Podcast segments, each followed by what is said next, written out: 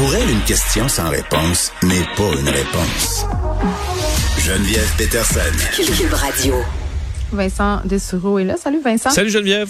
Bon, on a connu quand même un matin euh, assez euh, violent en Ukraine, là, avec des bombardements un peu partout, notamment cette attaque de tour de télé, un quartier aussi euh, résidentiel où il y avait des édifices gouvernementaux. Et pendant ce temps, les Russes qui annoncent une deuxième rencontre diplomatique avec l'Ukraine. Ouais, est-ce qu'il faut croire, euh, bon, faut voir du positif là-dedans ou juste encore une perte de temps, on verra. Mm. Mais les, le, bon, le, le, le, un réseau bon, lié à l'État russe dit qu'il est pourparlers allaient se poursuivre demain. Alors, une deuxième phase de pourparlers. Il y en a eu une et euh, ça avait mené à rien pour l'instant, après cinq heures de discussion. Et là, on se reverrait demain à la frontière entre la Pologne et la Biélorussie pour se reparler. Là. Euh, donc, à la, à, bon, là, il y aurait Fait déjà ce sera des... toujours en, Biélo en Biélorussie, ce, ce deuxième, euh, ce deuxième round? Ce sera à la frontière polonaise et, ben, du, ben, du- euh, de la Biélorussie. Mais les, les Ukrainiens n'ont pas encore confirmé cette participation-là, mais c'était dans les nouvelles de dernière heure que les Russes avaient annoncé euh, qu'il allait avoir des discussions. Mais encore là, est-ce que ça va mener à quelque chose? C'est une, c'est une bonne question. Ben oui, surtout que des pourparlers alors qu'on est en train de bombarder, euh, je m'imagine pas dans quel état peuvent s'asseoir les Ukrainiens à cette table-là demain. Ouais, parce que là, euh, les nouvelles, les nouvelles qui proviennent de de, de l'Ukraine sont, il y, a- des bouts assez incroyables là, concernant. D'ailleurs, au moment où j'essayais de, de valider certaines informations sur ce, Ouais. là, ce dont j'allais te parler, euh, je viens de voir que le Pentagone a fait, euh, bon, euh, c- c- certains responsables ont parlé aux médias dans les dernières minutes et ont à peu près confirmé ce qui ce qui circulait, c'est-à-dire à quel point les troupes russes sont euh, sont démoralisées, même au point où, selon le Pentagone, l'assaut sur Kiev, il est complètement stoppé. Euh, dit c'est au point mort en ce moment. Alors on a arrêté le fameux convoi là, dont on parle, la colonne de 40 km. Ouais. Euh, c'est beau avoir une colonne de 40 km de véhicules militaires, mais ils, ils n'avancent pas. Et même dans les rapports du Pentagone, ce que je trouve assez fascinant, ce qu'on dit que plusieurs militaires russes font des trous dans leur réservoir d'essence volontairement pour saboter leur propre pour s'assurer de ne pas aller au combat. Et tout ça se jumelle à des problèmes d'approvisionnement en nourriture, en essence, des pièces de rechange. Donc la chaîne d'approvisionnement pour aller fournir ce qu'il faut aux militaires russes pour avancer, c'est brisé. Et les histoires qui circulent sont assez folles sur le fait que la majorité des militaires qui étaient là-bas avaient aucune idée de ce qu'ils allaient faire. On leur avait expliqué que c'était une mission d'entraînement. On leur a pris leur téléphone, on leur a remplacé leurs munitions Ben, fausses par des munitions vraies, puis ils se sont retrouvés en Ukraine à se faire tirer dessus. Euh, donc pour plusieurs, là, il Ben, y a aucune- excuse-moi. Comment tu peux penser, euh, Vincent, là, que quelqu'un va se ramasser avec son fusil de combat et se rendre compte de tout ça puis avancer quand même? Je veux dire, c'est un peu, c'est un peu une stratégie débile. Je sais, je, je lisais des, euh, des experts tantôt sur, sur Twitter qui disaient c'est c'est vraiment euh, le, le, le guide de comment ne pas faire la guerre là, parce qu'il Ben dit oui. faut que tes militaires soient aient un objectif clair et soient craqués pour le faire. Ben, le willpower. ben oui, l'invasion, je veux dire, des, des, des Allemands sur la Pologne, puis ensuite sur l'Europe, les, les Allemands étaient endoctrinés au possible. Les Juifs, c'était la source de tous leurs maux. Ils arrivaient là enragés. En ce moment, je, te donne l'exemple qui est peut-être boiteux, mais c'est un peu comme si tu te retrouves le lendemain là, à devoir euh, attaquer Terre-Neuve. Tu te lèves le matin, puis là, euh, euh, François Legault dit, bon, on attaque Terre-Neuve. Tu te ramasses là avec un char d'assaut. Les Terre-Neuviens, te- les citoyens le normaux pas armés t'empêchent de passer. Tu vas-tu les écraser? Tu vas-tu leur rouler dessus parce qu'on veut reprendre le Labrador euh, du dossier que tu n'as jamais voulu faire? Tu dis, Ben, il va falloir que tu me l'expliques pourquoi euh, il faut aller Ben- envahir Terre-Neuve euh, plus que pas assez. Exact. Donc, il y en a plein qui ont des liens avec des Ukrainiens. C'est des, des cultures qui sont très proches. euh, Ben oui. les langues qui sont très proches aussi. Donc, y a, y cette volonté-là n'est pas là. On voit là des images de plus en plus nombreuses de Mm. militaires russes qui se rendent carrément, ou qui laissent leurs véhicules là, leurs armements, ou qui revirent les feux puis s'en retournent en Russie. Euh, et ça, pour faire la guerre, c'est vraiment pas bien.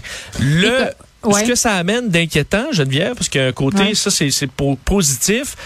Euh, ce qui amène de moins rose, c'est que ça, c'est quoi l'étape suivante? Et les Russes euh, vont-ils changer de stratégie? On semble voir depuis quelques heures miser davantage sur du bombardement lointain. Et là, tente dans de la- parce que c'est plus facile de tirer un coup d'artillerie à 100 km de distance que d'écraser un être humain devant toi avec un char d'assaut. Euh, le problème, c'est que l'artillerie, ça, ça fait des victimes civiles, ça détruit à peu près tout. Ouais. Euh, des missiles aussi euh, qui, qui, bon, qui ont frappé la ville dans les dernières heures. Donc, est-ce qu'on va passer à une offensive beaucoup plus destructrice que de se battre dans les rues, mais de juste essayer de raser, euh, disons, aléatoirement des endroits dans la ville? Mais c'est pas impossible que les Russes se rendent là. Oui, mais je, je comprends pas qu'est-ce qui se passe. Et, parce que regarde le, le ces bombardements ce matin. Euh, bon, puis là, on, vient d'apprendre qu'il y a cinq personnes qui sont mortes du bombardement euh, sur l'antenne de télévision à Kiev. Là.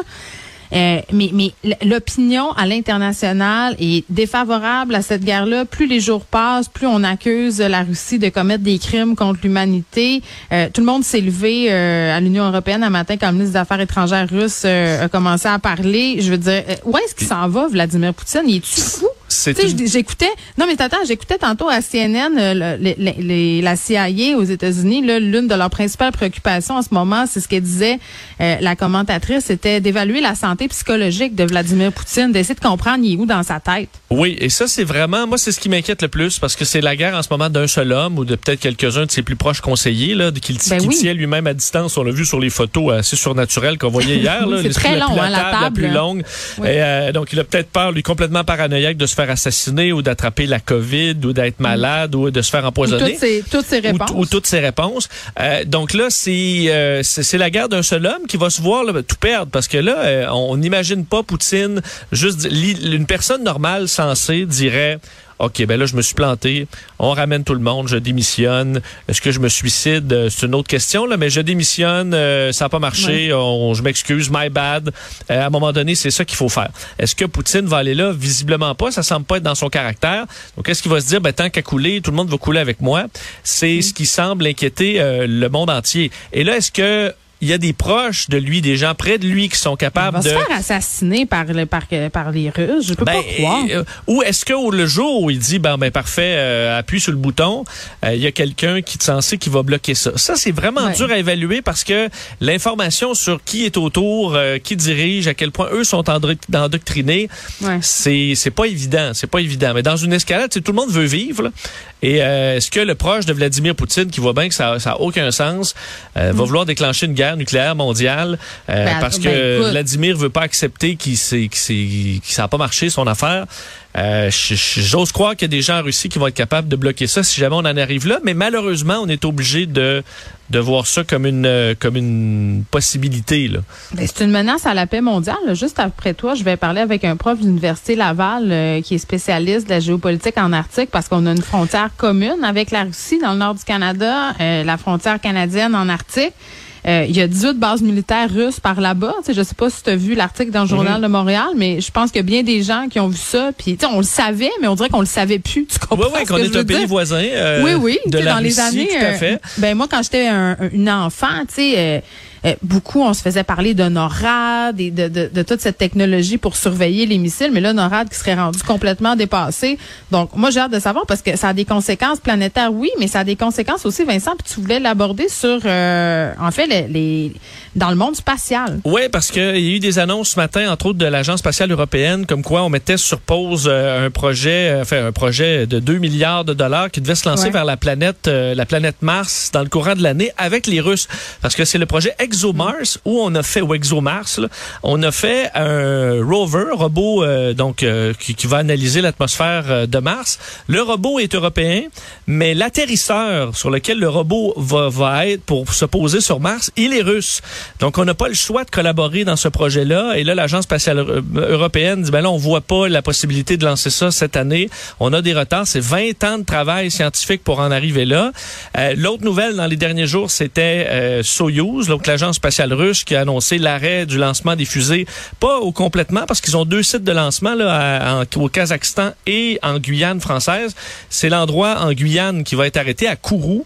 Euh, le problème, ça, c'est encore des problèmes pour l'agence spatiale européenne parce qu'on on utilise les Soyuz en partenariat avec Ariane Space, la compagnie qui a des, des, fusées, euh, bon, elle-même, la fusée française, pour lancer entre autres des satellites pour le système GPS européen, le Galileo, et le système euh, Internet euh, par satellite, un peu le concurrent de ce que se fait SpaceX avec Starlink.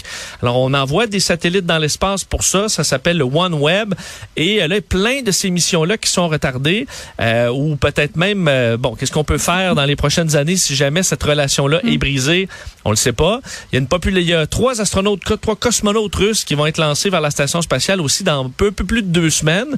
Il y en a pas qui sont déjà là, là. Je veux dire, les conversations doivent être assez spéciales y a quatre Américains, deux Russes, un, Allemand à bord de la station spatiale. C'est des professionnels, ils se connaissent. Moi, j'ai pas l'impression qu'il y a tension, ben, tension beaucoup d'inquiétude. Sans mauvais jeu de mots, sont au-dessus de ça, puis pas mal, là, dans le sens où ils travaillent ensemble. Et aussi, c'est que c'est beau de dire, le, le grand patron du, de, de, Roscosmos, l'agence spatiale russe, a dit la semaine dernière, ben là, la station spatiale pourrait vous tomber dessus en Europe et tout ça. On s'en était parlé. Mais faut dire, les, les, les experts à la fois de l'agence spatiale russe ou de la NASA, de l'agence spatiale canadienne, la collaboration là, avec la Russie a traversé là, la crise des missiles de Cuba. Ça date des années... Euh, ça, ça fait tellement longtemps que toute leur carrière, peu importe l'âge des scientifiques, là, ils ont toujours collaboré. La hmm. plupart ont appris le russe euh, pour les Américains, ont appris l'anglais pour les Russes. Donc c'est une collaboration qui est tellement ancrée que je que je, je peux pas voir des cosmonautes saboter quoi que ce soit la station spatiale. Par contre, pour des projets en suspens, ça, il y en aura visiblement beaucoup. Et euh, c'est des projets à coût de milliards qui qu'on utilise. Mm. Entre autres, on parle de la, couverture GPS ou d'autres.